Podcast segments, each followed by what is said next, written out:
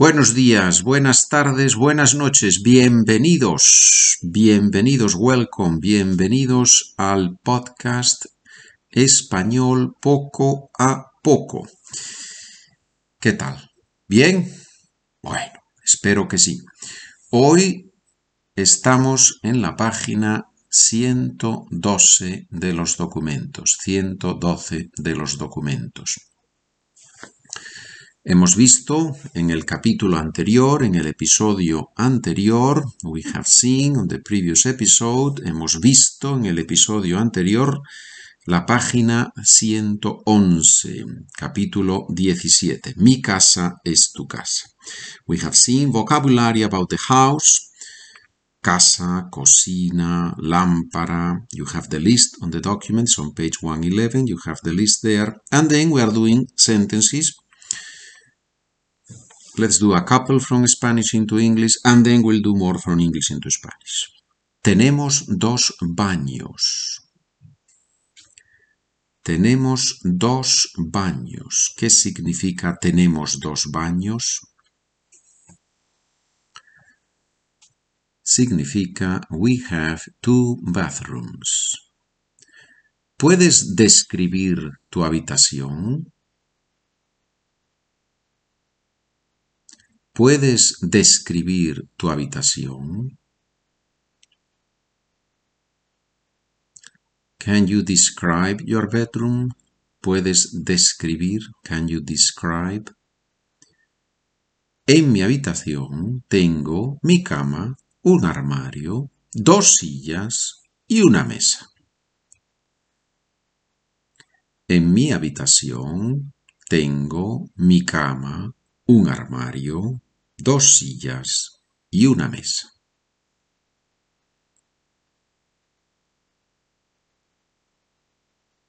I leave some space, some time in between so you can say your sentence, in this case in English. In my bedroom, I have my bed, a wardrobe, two chairs, and a table. Y una mesa. We have already explained that habitación, dormitorio, right? Let's do, vamos a hacer inglés, inglés, español. Where is the table?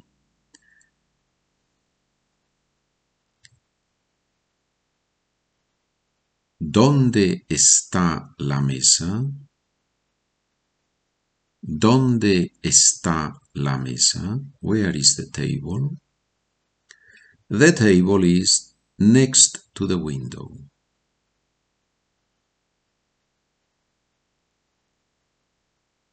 La mesa está al lado de la ventana.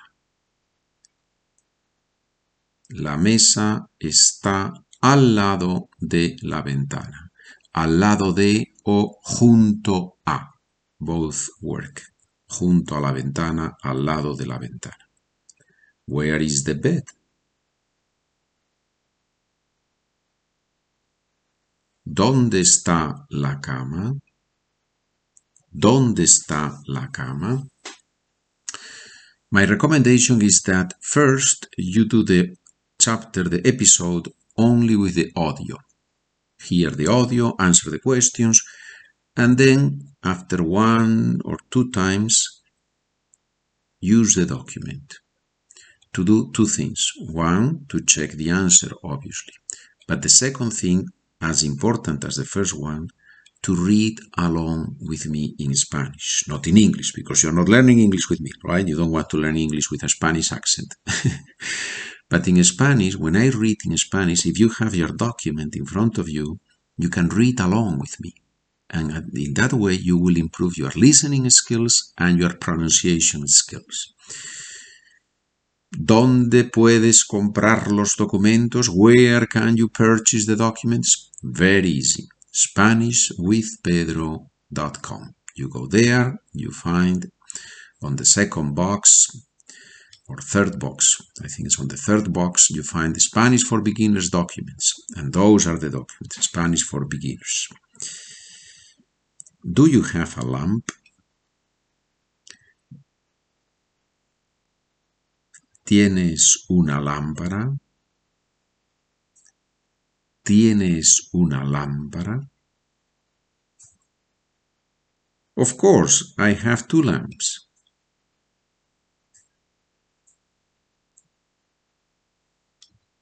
Por supuesto, tengo dos lámparas. Por supuesto, tengo dos lámparas. Where are the chairs?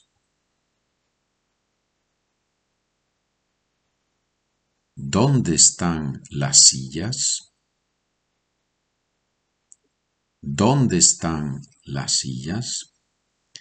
Now it comes, we have here a long sentence. Pay attention. One chair is in front of the table and the other, and the other chair is next to my bed. So one is in front of the table and the other next to my bed.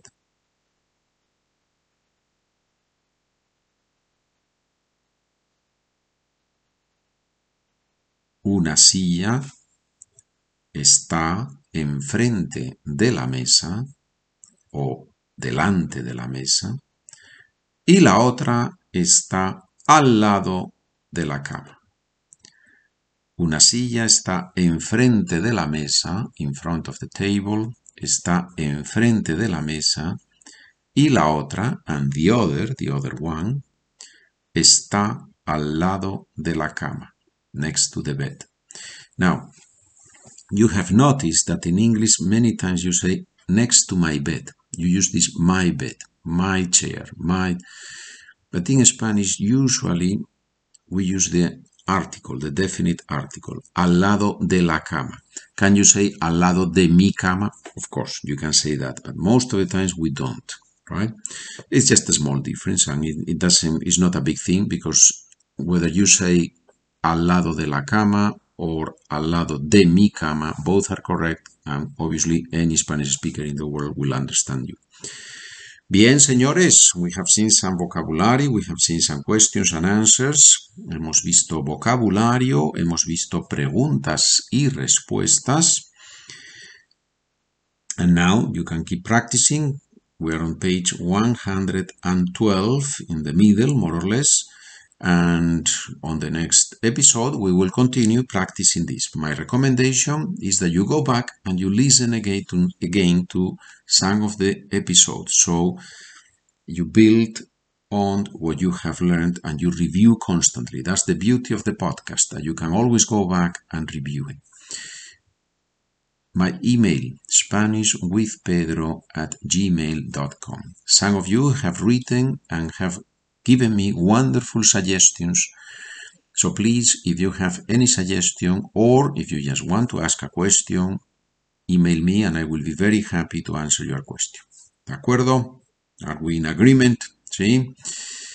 How do you say in Spanish, have a wonderful day? Que tengas un gran día, que tengas un día maravilloso, que lo pases muy bien. Have a great time. Que lo pases muy bien. ¿Sí? Muy bien, señores. Que tengas un gran día. Adiós. Estamos en contacto.